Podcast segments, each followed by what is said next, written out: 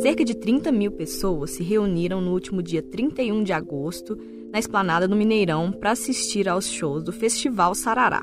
O evento, que teve atrações como Jonga, Duda Beat, Pablo Vitar e Gilberto Gil, foi amplamente registrado no Instagram e me deixou com a impressão de que eu era a única moradora de Belo Horizonte que não estava lá.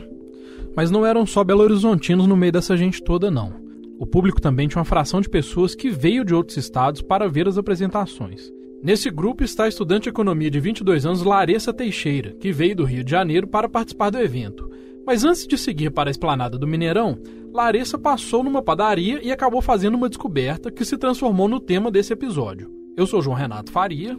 Eu sou Jéssica Almeida e este é o Tempo Hábil, podcast do jornal O Tempo, que toda quinta-feira, a partir das três da tarde, traz assuntos relacionados a Minas Gerais ou um olhar mineiro sobre questões mais amplas.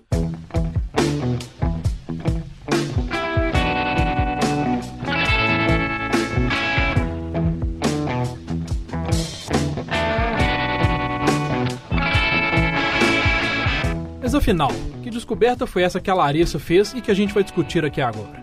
Ela descobriu que o pastel de Belo Horizonte é muito barato. E ela tweetou contando que o pastel de Belo Horizonte custa dois reais quando é caro.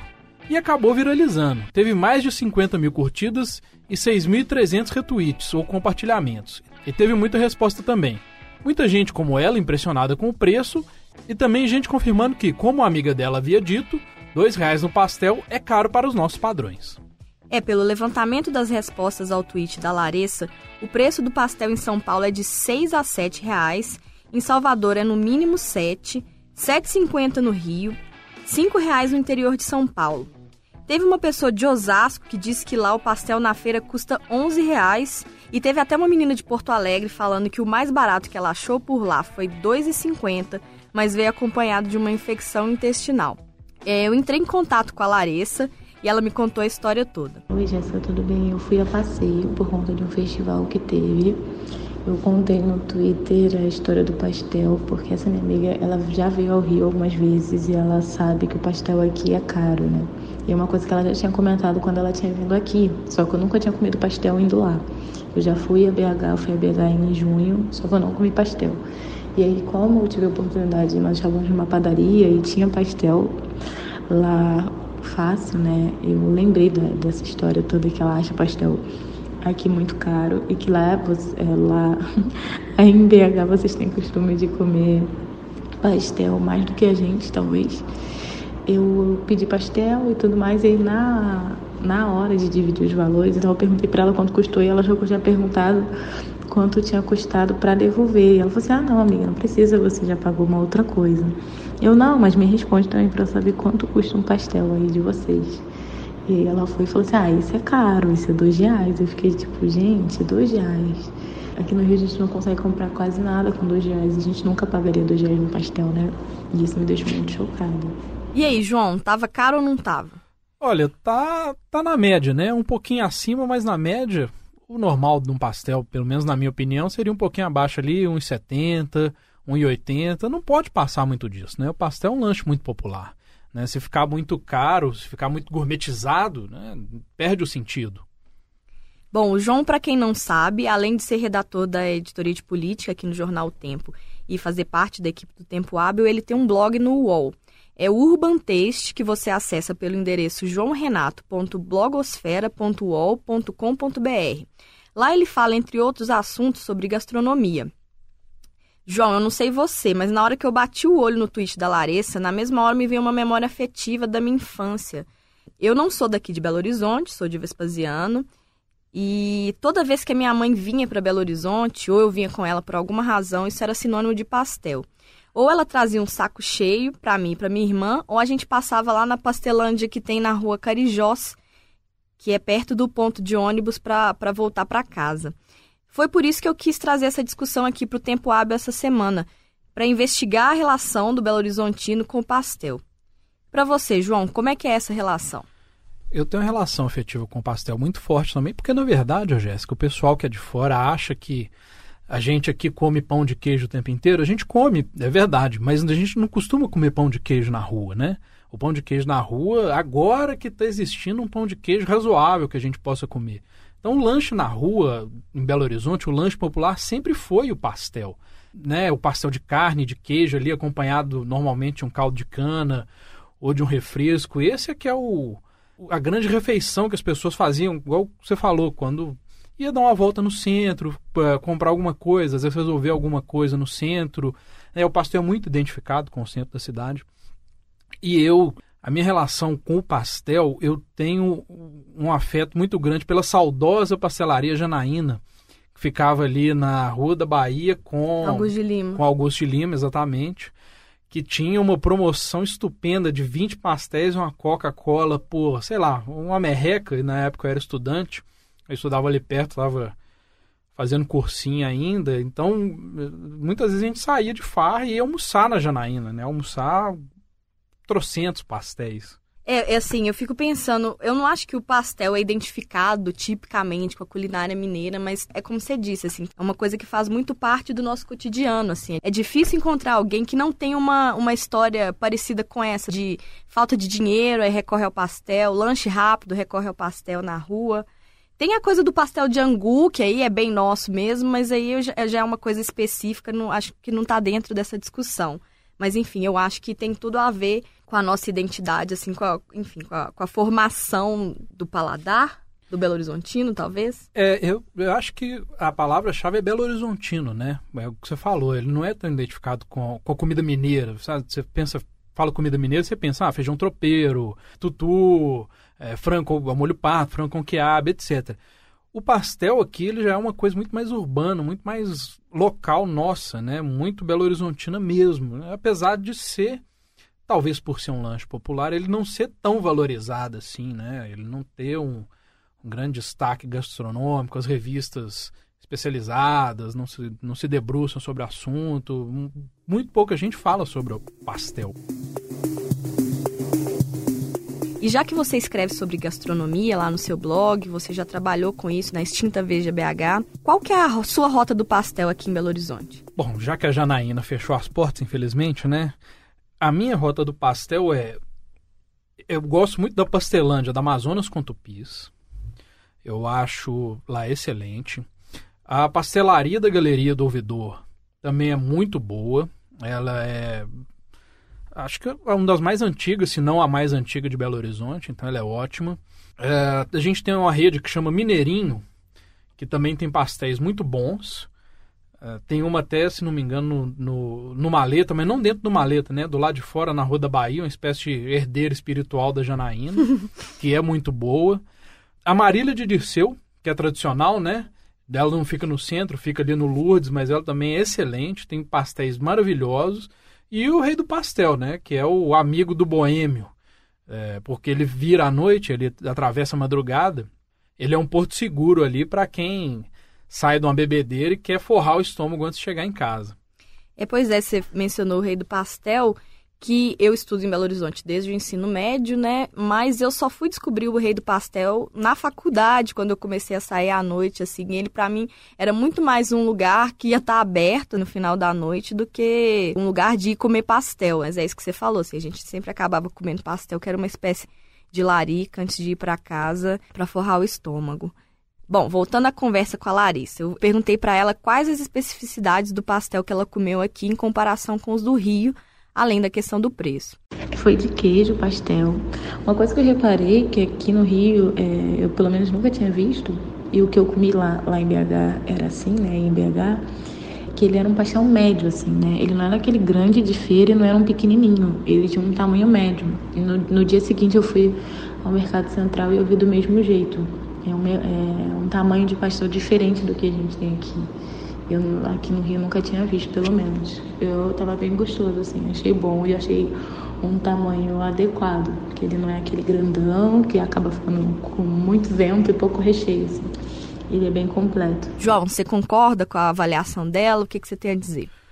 Não, concordo. É muito curioso porque em outras cidades, né, em São Paulo, no Rio, mas em São Paulo principalmente, tem um, um tal de pastelão de feira que é um monstro, né? Um, é um, é um demogorgon, assim, do pastel, uma coisa gigantesca, imensa. vale por uma refeição, mas é desajeitado para comer. Eu já fui em São Paulo comer pastel de feira e é, né, é um trambolho. O nosso pastel aqui, ele tem um, principalmente esses que são vendidos no centro, eles têm um tamanho mais adequado, mais fácil, que te permite, inclusive, comer três, quatro, cinco, seis, por que não? É, as promoções de 10 pastéis por X reais, né? E aí, só para terminar, eu perguntei para Larissa se tinha mais alguma coisa que tinha chamado a atenção dela aqui em Belo Horizonte. Uma coisa que eu fiquei surpresa, mas positivamente surpresa, quando foi a primeira vez e agora voltando, é com a simpatia das pessoas. Assim. Todo mundo se cumprimenta e se dá boa tarde, bom dia e fala como se conhecesse. Assim, você andando na rua, as pessoas simplesmente falam com você, dão boa tarde, que é diferente do Rio, que por ser maior, enfim, existe um fluxo muito maior de carros, de transporte, de metrô. Isso a gente não, não, não faz. E aí, como aí é um lugar menor, o transporte é diferente e tal, eu acho que essa proximidade das pessoas me surpreendeu muito. Fofa Larissa, né, falando bem da gente. Bom, a arroba dela no Twitter é Larissa mesmo, como se fosse Larissa, só que com E. Quem quiser seguir e conferir lá a conversa que o tweet dela gerou, vai lá no arroba Larissa. Aí eu fiz também uma pesquisa para saber as origens do pastel aqui no Brasil. As informações que eu descobri são as seguintes: o pastel chegou aqui pela mão dos orientais. Os chineses, que chegaram no século XIX, trouxeram o rolinho primavera, que seria uma espécie de pai do pastel. Aí, a partir daí, teriam nascido as primeiras pastelarias do Brasil, mas ainda não se popularizaram. A popularização não veio pela mão dos chineses, veio pela mão dos japoneses. Por quê? Quando foi em meados do século XX, durante a Segunda Guerra Mundial, o Japão lutou ao lado do eixo, ou seja, da Itália e da Alemanha, e eles ficaram mal vistos por aqui.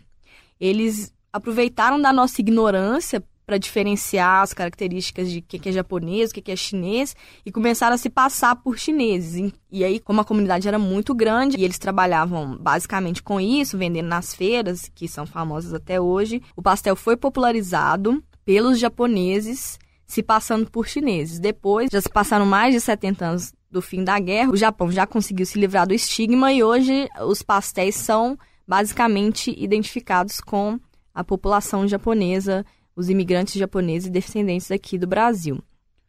Interessante a gente falar também que na culinária japonesa típica tem um, uma espécie de pastel, né, que é o gyoza. Sim. Que pode, né, ter ajudado eles ali na hora de adaptar a receita também para criar esse pastel nosso que virou uma coisa bem brasileira. No fim é, eu li a respeito disso também, assim, que tem uma controvérsia sobre o pai do pastel ser ou o rolinho primavera ou gyoza, que o gyoza também é chinês, mas foi incorporado à culinária japonesa. Mas aí não bate com a coisa do, do japonês ter que se disfarçar de chinês. Aí eu, eu, eu até nem comentei, mas tem essa possibilidade também do pastel ser um herdeiro da gyoza. E eu pensei também na samosa, né? Mas assim, não tem comunidade indiana suficiente no Brasil para poder ter influenciado nisso. Enfim, o pastel Belo Horizontino é herdeiro da popularização lá em São Paulo. Eu conversei com o Éder Vilela, que é proprietário da rede Pastelândia, e ele me falou um pouco sobre isso. A rede nasceu como um desdobramento da pastelaria Ouvidor, que o João já mencionou aqui, que é um dos estabelecimentos mais antigos desse segmento na capital. Ela tem 56 anos e fica ali na Galeria Ouvidor. O Éder não soube me dizer quantos anos a Pastelândia mais antiga tem, mas é perto disso porque a ouvidora é de um familiar dele e foi por conta disso que outros membros da família também entraram no negócio. Hoje em dia são 13 pastelândias com unidades em BH e na região metropolitana e ele me disse que são vendidos por dia cerca de 15 a 20 mil pastéis. Aí eu entrei em contato com a Secretaria Municipal de Desenvolvimento Econômico e eles me disseram que não tem um levantamento específico sobre pastelarias, porque o cadastro não determina isso, mas de acordo com o Cadastro Municipal de Contribuintes, até o mês de agosto, Belo Horizonte tinha 6.128 estabelecimentos cadastrados como lanchonetes, casas de chá, de sucos e similares. Enfim, não sei se dá para ter uma ideia, mas andando ali da Pastelândia, da Avenida Afonso Pena com Rua da Bahia até a Galeria do Ouvidor, eu contei 12 pastelarias num percurso de 600 metros. Bom, voltando à Pastelândia, o Éder me contou que um dos campeões de saída das lojas é a clássica combinação de pastel com caldo de cana, que o João também já falou aqui. É um clássico, né? É. Lá na unidade da Afonso Pena, dois pastéis e um caldo de cana saem por R$ 5,50. Carne e queijo, especificamente, são sabores que saem muito, mas ali naquela unidade eles trabalham com combinações mais incomuns. Aqui na nossa unidade nós é, buscamos um processo de, de inovação, né? onde desenvolvemos novos sabores a partir dos ingredientes mineiros. Então a gente tem um, um pastel de é, pequi com carne de sol e queijo do cerro. Temos um sabor bem mineiro com couve, giló, carne e queijo, é, frango com quiabo.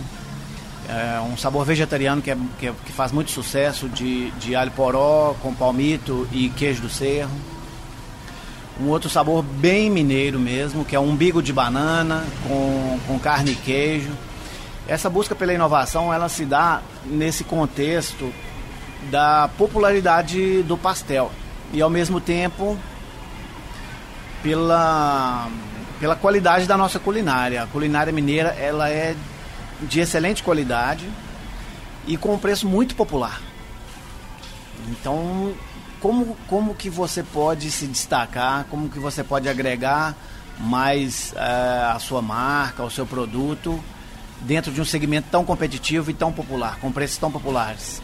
É através da inovação. Então, é, com a inovação e com generosidade, é, capricho no recheio e sabores novos. Então, esse foi o caminho que a gente buscou para se diferenciar e conseguir agregar mais valor à marca. Que tal, João? Você já provou desses sabores? O que, que você achou dessas combinações? Olha, ainda não provei, fiquei muito curioso para provar, principalmente o de piqui.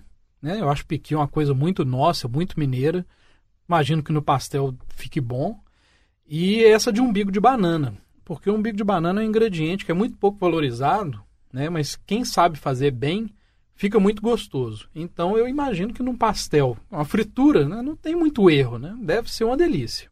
Eu perguntei para o Éder também por que, que ele achava que as pastelarias tinham se popularizado tanto, principalmente ali na região do hipercentro. Eu acredito que foi consequência de uma guerra de preços mesmo. Isso não tem consequência direta com o custo, não, porque o custo ele é alto, o custo de funcionário, o custo de aluguel, o custo de manutenção, é um custo alto um preço tão baixo assim, ele realmente é, é desafiante se trabalhar. E a partir desse momento dessa, dessa guerra de preço, eu acredito que isso aconteceu em torno de uns, uns 15, 20 anos atrás, o segmento não conseguiu de novo restabelecer. Porque no Rio, é, qualquer pastel pequeno é, é no mínimo 4 reais. 5 reais é um preço médio. Em São Paulo também. Então os mesmos pastéis que a gente vende aqui por 1,25, 1,50, no Rio ele custa 4, 5, em São Paulo também 4, 5. E claro, pode haver que pode ser que exista um custo maior em, no Rio e São Paulo, mas não justifica uma diferença de preço tão grande, né? E o segmento, eu acredito que o segmento ele tem esse diferencial do preço bastante popular, mas ele sofre com isso também. Ele sofre para manter é, para manter essa, essa, essa, esse, esse valor, né? É um desafio e tanto. Você acha que faz sentido, João? O que ele disse, assim, de 15 e 20 anos, coincide mais ou menos com a época que eu passava pelo centro para voltar para casa do, do colégio. E eu lembro de ver, assim, 10 pastéis por 3 reais. Na pastelaria Ouvidor, essa promoção hoje está custando 15 reais. E, e, lá o produto certamente é melhor do que essa que fazia 10 por 3 em 2005, 2006. Mas mesmo assim é uma diferença muito gritante, né? 15 anos, enfim. Pois é, Jéssica, eu acho que além do, do preço, né? A, existe uma praticidade do pastel. Porque ele é um lanche fácil, você pode comer ele com uma mão só, você pode comer ele em pé. Normalmente as pastelarias são raras as que têm mesas, né? Muitas têm só balcão. E, né, e, e obviamente ele é barato. Os sabores, apesar dessas inovações aí do da Pastelândia, eles são clássicos, né? Frango, carne, queijo, então não tem surpresa, não tem não tem muito mistério. A pessoa sabe o que, é que ela vai encontrar ali. Eu acho que isso ajudou na popularização também. Essa questão da velocidade, assim, olha, vou preciso comer alguma coisa rápida no centro, a pessoa normalmente está correndo de um lado para o outro. O pastel, mesmo que vá fritar na hora, ele não demora para ficar pronto. né? Não é uma coisa que vai, ah, vou pôr no forno, ah, não vou gratinar. Não, jogou ali, fritou, cinco minutos, no máximo você já comeu, né? Eu acho que essa questão da velocidade fez a diferença também para a popularização do pastel. Faz sentido. É, e aí eu perguntei para o Éder também sobre o que, que ele acha que torna o pastel mineiro especial, especificamente o daqui de Belo Horizonte. Olha, principalmente o queijo, né? O... Nós temos uma unidade dentro do Mercado Central que recebe muito turistas de fora. E a percepção geral é de, é de que o nosso pastel de queijo ele é imensamente superior pela qualidade do nosso produto aqui, o queijo Minas, né? E muito elogiado também o de carne em relação ao tempero. Ao tempero mineiro que, que, que a gente consegue estabelecer dentro do, do nosso pastel de carne, né? Eu acho que ele tem razão. O nosso queijo, de fato, é muito melhor, muito superior do que os outros estados. E o tempero dessa carne, que eles usam essa carne moída, ele é caprichado, né? Muitos lugares usam um, cebolinha, usa salsinha, usa até pimenta do reino né? Não é uma coisa insossa, não é uma coisa sem gosto, não. É uma carninha bem temperada, gostosa. Eu, eu concordo com ele, acho que é por aí mesmo.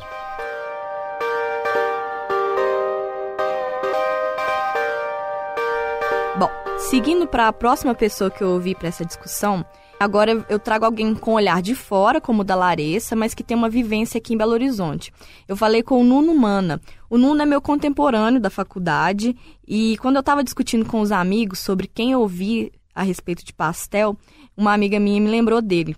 O, o Nuno, hoje em dia, está meio ausente das redes sociais, mas eu lembro muito dele alguns anos falando de pastel de um modo assim que criou-se no imaginário das pessoas ao redor dele que ele é uma referência em pastel. Bom, acho que o fato de que eu tô aqui hoje conversando com você sobre pastel certamente diz alguma coisa sobre o tanto que eu gosto de pastel, que de fato é muito, mas eu acho que diz mais ainda do tanto que as pessoas com quem eu convivo, meus amigos, sabem que eu gosto de pastel. Que eu acho que no, no, no final das contas eu aprecio e como pastel praticamente tanto quanto a maioria das pessoas no Brasil. Né? Assim, acho que o pastel é um elemento da cultura é, gastronômica brasileira, popular principalmente, que é muito presente na vida dos brasileiros. Né? E eu acho que eu me insiro nesse circuito, tanto quanto outras pessoas, mas eu acho que em algum momento reivindicar essa, esse apreço e essa suposta expertise em pastel virou uma espécie de piada assim que eu assumi é, como bandeira, é, como uma piada séria, assim, né? Meio que de buscar pastelarias e pastéis em feira e viajar para lugares que eu não conheço e comer os pastéis locais. Isso acabou virando uma coisa, assim, que eu, que eu, que eu, que eu decidi, talvez não deliberadamente, mas em algum momento eu me vi fazendo isso e isso virou uma marca, assim, para mim, da, da minha experiência gastronômica, é, tanto local quanto é, viajando para outros lugares e tentando buscar conhecer esse elemento que parece ser tão importante na cultura popular brasileira e que não tem, assim, não tem um lugar de destaque, né, digamos assim, na, na é, nesse circuito gastronômico. Então, uma espécie de, de bandeira, de pequena bandeira, assim, só de tentar buscar esses, essas boas experiências com pastéis, de tentar é, multiplicar isso com, com as outras pessoas e de fazer, colocar o pastel no mapa, assim, na minha vida e na vida é, das pessoas com quem eu convivo. Bom, esse é o Nuno, ele hoje é professor na Universidade Federal de Uberlândia.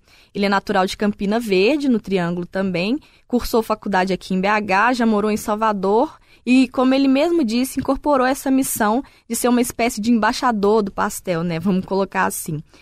Aliás, em 2016, quando eu fui visitar uma amiga em Uberlândia, eu fiz questão de comer um pastel recomendado pelo Nuno. Eu pedi para ele caracterizar o pastel em BH. Bom, eu acho que a minha relação com o pastel em BH sempre teve marcada por uma, por uma perspectiva de quem vem de fora tentando encontrar o pastel que tinha é, na, no lugar de origem, e que no meu caso é o Triângulo Mineiro. E eu sempre é, tive a impressão de que em BH é, não que houvesse pouco pastel em BH, mas eu sempre tive a impressão de que tinha um tanto menos.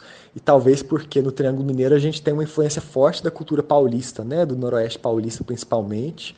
E eu arriscaria dizer que São Paulo tem uma, uma, uma presença do pastel ainda mais mais forte do que na cultura mineira. É, mas como eu disse, né, eu não sou especialista de verdade, sou especialista impressionista. Nunca pesquisei a história do pastel, mas eu acho que no Triângulo Mineiro a gente tinha isso é, mais forte. E aí eu cheguei em BH tentando encontrar esse pastel em todos os lados. E eu acho que eu encontrei isso menos. Claro que tinha tem né, aquele pastel do centro da cidade que está em todas as lanchonetes e que é muito fácil, é muito acessível. E aquela coisa que você compra, sei lá, mil pastéis por muito poucos reais. E é aquele pastel que você compra e sai comendo, ou compra e toma ali um, com um cafezinho ou com caldo de cana.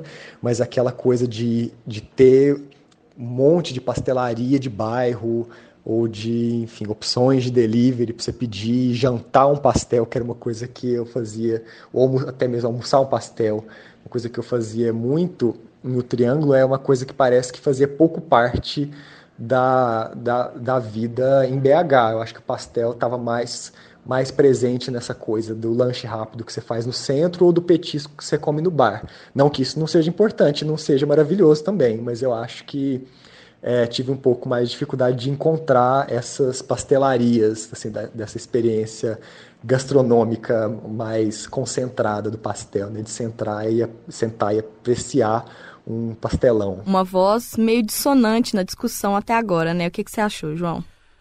É, ele fala muito dessa questão do, da diferença dos pastéis, né? E de fato, o nosso pastel não é aquele pastelão, também não é um, um, uma coisa que você vai sentar na mesa e pedir um pastel, mesmo que tenha porções de pastéis em bares, né? Eu acho que em bar o pastel é até menos popular. No Rio, eu vejo a porção de pastel no bar muito mais popular do que aqui. Acho que talvez porque a gente tenha tiragostos melhores, né? Enfim. Possível. Mas ele, né, ele acho que ele criou, idealizou uma expectativa, talvez as pessoas que leram o post da da Larissa também vão criar uma expectativa.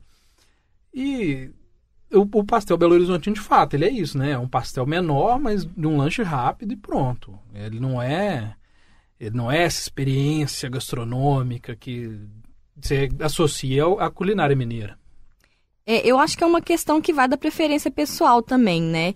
Eu, pessoalmente, e de forma nenhuma estou dizendo que não foi uma experiência boa, mas esse pastelão aí que o Nuno menciona, é, é, o tipo que tinha na pastelaria que ele me indicou lá em Uberlândia. E eu acho ele difícil de comer, assim, pelo design, a aerodinâmica, sei lá, o formato. É uma coisa muito grande. E aí, inevitavelmente, tem uma hora que você vai comer uma massa pura e depois você morde tem só recheio. E a Larissa, por outro lado, ela elogiou justamente o tamanho dos pastéis belo-horizontinos, né? A questão gravitacional, né? O recheio vai pro fundo do pastel. você começa a comer por cima, vai comer só massa. Não tem jeito. É isso mesmo. É, o Nuno fez também uma lista dos pastéis favoritos dele aqui em BH pra gente. Mas é isso, né? Assim, em muito pouco tempo foi tranquilo de fazer esse mapeamento das pastelarias da cidade, para além dessas inúmeras pastelariazinhas é, do centro da cidade, do hipercentro, tem algumas outras que são muito legais, né? Assim, a, a pastelaria é, da Bruxa, o Fujiyama, que são pastéis tradicionais já na cidade e que de, em alguma medida se conectam ali com uma certa vida gastronômica e boêmia né, do centro da cidade. Para além, é claro, de, sei lá, o Rei do Pastel, que obviamente não é a referência em pastel em BH, né? Uma referência da vida boêmia do centro da cidade e que tem um pastel ali como uma coisa meio complementar, meio coadjuvante e que é isso que ele precisa ser mesmo. Né? Eu acho que ele não tem que cumprir nenhum tipo de papel protagonista. Né? A gente tem que reivindicar uma importância do pastel para uma coisa que é muito característico da vida boêmia de BH. Né? Eu acho que o, que o pastel se conecta com isso e cumpre uma, uma função é, que, que é a função devida dele ali naquele momento. A gente sai um pouquinho do circuito ali do centrão, das pastelarias mais populares, é, acho que é importante reconhecer a Marília de Dirceu, né, que eu acho que é uma pastelaria de referência para a cidade, uma pastelaria tradicional, que não é exatamente um pastel gourmet nem nada de chique. Eu acho que é uma pastelaria, inclusive, que tem um ambiente bem, é, bem popular e bem acessível, apesar de, de estar numa região de elite da cidade, lá no Lourdes. Mas eu acho que é um pastel bem honesto, assim, é, é há muito tempo e eu acho que continua sendo. E claro que o Verde Mar também não ia ficar para trás, né? Assim, do mesmo jeito que o Verde Mar foi lá, correu e fez um pão de queijo de excelência, de referência para a cidade, é, tem um pastel também que eles vendem na padaria deles, que aqui é um pastel também é, com muita dignidade, que eu recomendaria também. Bateu mais ou menos com o que a gente já tinha falado até agora, né? É, essa pastelaria que ele cita na, na João Pinheiro, ela também é muito boa, né? De fato, passou batida aqui. Mas ela é uma boa pastelaria, vale a pena dar um pulo lá também. A bruxa. A bruxa, isso. Para finalizar, eu pedi para o Nuno localizar o pastel aqui de Belo Horizonte no ranking pessoal dele. Olha, em termos de ranking pessoal, isso é até uma sacanagem com, é, com o BH e com as boas pastelarias que a cidade tem, mas é, eu devo dizer que na minha primeira oportunidade que eu tiver de ir para BH, de, de sair, de caminhar pela cidade me encontrar com os meus amigos, vai ser muito bem-vindo comer um pastelzinho no meio disso, mas não vai ser para isso que eu vou me movimentar, assim, não vai ser atrás de um pastel que eu vou sair na primeira oportunidade que eu tiver, que é algo diferente do que eu faria no Rio de Janeiro, por exemplo, assim, indo para o Rio, das primeiras coisas que eu vou fazer vai ser procurar um pastelzinho para comer. É, ou mesmo se for para receber alguém aqui em Uberlândia, receber amigos que estão vindo na cidade pela primeira vez, vou logo encaminhar para uma pastelaria. Né? Então, agora em BH, por, por melhor, por ótimos que sejam os pastéis na cidade, eu ainda estou esperando o convite de alguém que vai falar assim, olha, tem uma pastelaria aqui nova, ou uma pastelaria que você não conhece, que é uma pastelaria que você tem que conhecer na próxima vez que você vier. Então, vou, vou deixar esse chamado para ver se essa se, essa, se esse convite aparece. É, saiu pela tangente, né? Mas quem quer se comprometer num assunto sério igual esse, né? Exato. E chegando no final da discussão, eu fui atrás do Luciano Avelar. Ele é chefe de cozinha executivo do Senac MG. E primeiro de tudo eu quis saber da relação pessoal dele com o pastel e a que, que ele acredita a popularidade dessa iguaria. O pastel, sim, ele é uma grande referência né, na, na minha vida pessoal. É, desde a infância é um, um apreço que eu tenho pela, pela iguaria, até porque, além de do simples, ele tem um sabor que é, é normalmente ele é de memória afetiva, né? Então, sempre quando a gente fala em pastel, a gente lembra de infância, lembra de feira, lembra de sábado, né? Lembra de estar com a mãe fazendo a feira e como premiação por ajudá-la é, ganhava o pastel e o caldo de cana. Então o pastel está sempre aí presente na memória afetiva desde a infância. E não tem como, né? É, não gostar de uma de, de, um, de um produto tão diferenciado, né? Que você tenha a crocância, o recheio, o sabor, tudo agregado a, a um único produto né, na hora de consumir. Ele está muito presente sim na minha, na minha memória pessoal. Eu pedi também para ele fazer um panorama desse cenário do pastel aqui em Belo Horizonte a respeito de qualidade, preço, enfim, vamos ouvir o que ele falou. Você, assim como eu, é, sabemos muito bem que existem pastelarias que não tem recheio pastel dentro. Então, esse tipo de pastel, ele continua, ele, ele disputa com os pastéis que acabam tendo uma qualidade melhor. O pastel ele é bom, sim, mas nem todo lugar eu como um pastel bom. Eu já experimentei várias pastelarias dentro, no centro de Belo Horizonte, principalmente. Eu posso nomear alguns que, que eu gosto muito. Um deles é a Pastelândia. Acho que o pastel deles é honesto, né? Qualidade, preço. A massa é fantástica, é crocante, sequinha.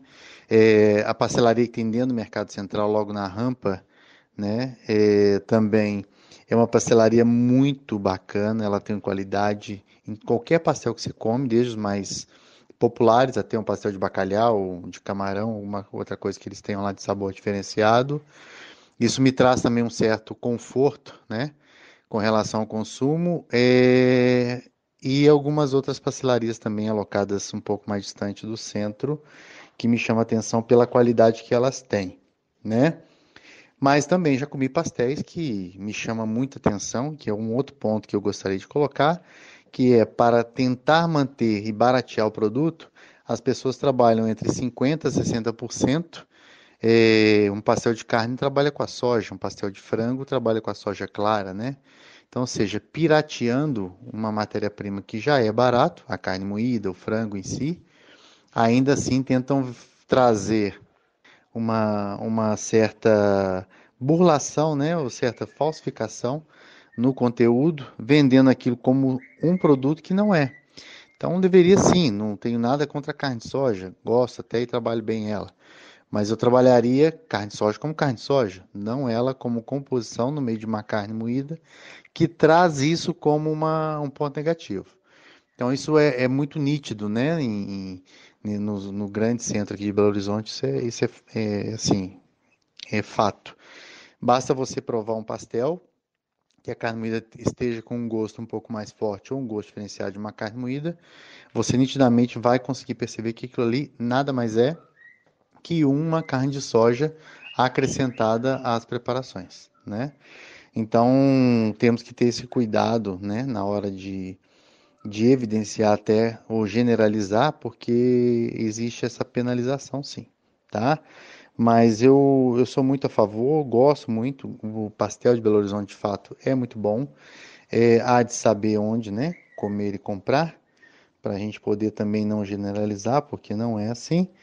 Mas, no modo geral, eu sou muito satisfeito. Inclusive, há menos de, de uma semana eu fiz, né? A minha. Como é que eu posso dizer? A minha sabatinação de, de pastel e, e e acabei em nenhuma, duas, três pastelarias até para poder fazer esse termômetro. É uma coisa que eu faço com frequência e sempre que eu estou viajando, o pastel está na, na, na, nas minhas referências, né? Quando eu fico na dúvida comer aonde, comer o quê, vamos para o pastel, que ele está sempre aí é, como um ponto garantido de que não tem erro. É, eu não sabia dessa de, de pastel pirata, João. Você conhecia isso? Olha, isso para mim foi novidade, eu nunca tinha ouvido falar, né? De fato, isso eu, a gente sempre ouve histórias, né? De que ah, a carne não é, não é, obviamente não é um filé, mas né, essa carne aí é esquisita e tal, mas carne de soja, de fato eu não, para mim foi novidade. Eu lembro do saudoso Dom Pastel, que ficava na Savassi, né? Que já fechou. Também era uma pastelaria estupenda. Esse eu, eu não conheci. E o cardápio deles falava, né? Olha, carne sem batata, queijo sem vento. Eles faziam essa brincadeira, assim, para justamente evitar um pouco essa crítica dessas fraudes que podem ocorrer aí na, nos ingredientes. Ah, eu gosto tanto de uma batatinha no meio da carne moída. Eu gosto também, mas né, era interessante isso no cardápio deles. Sim.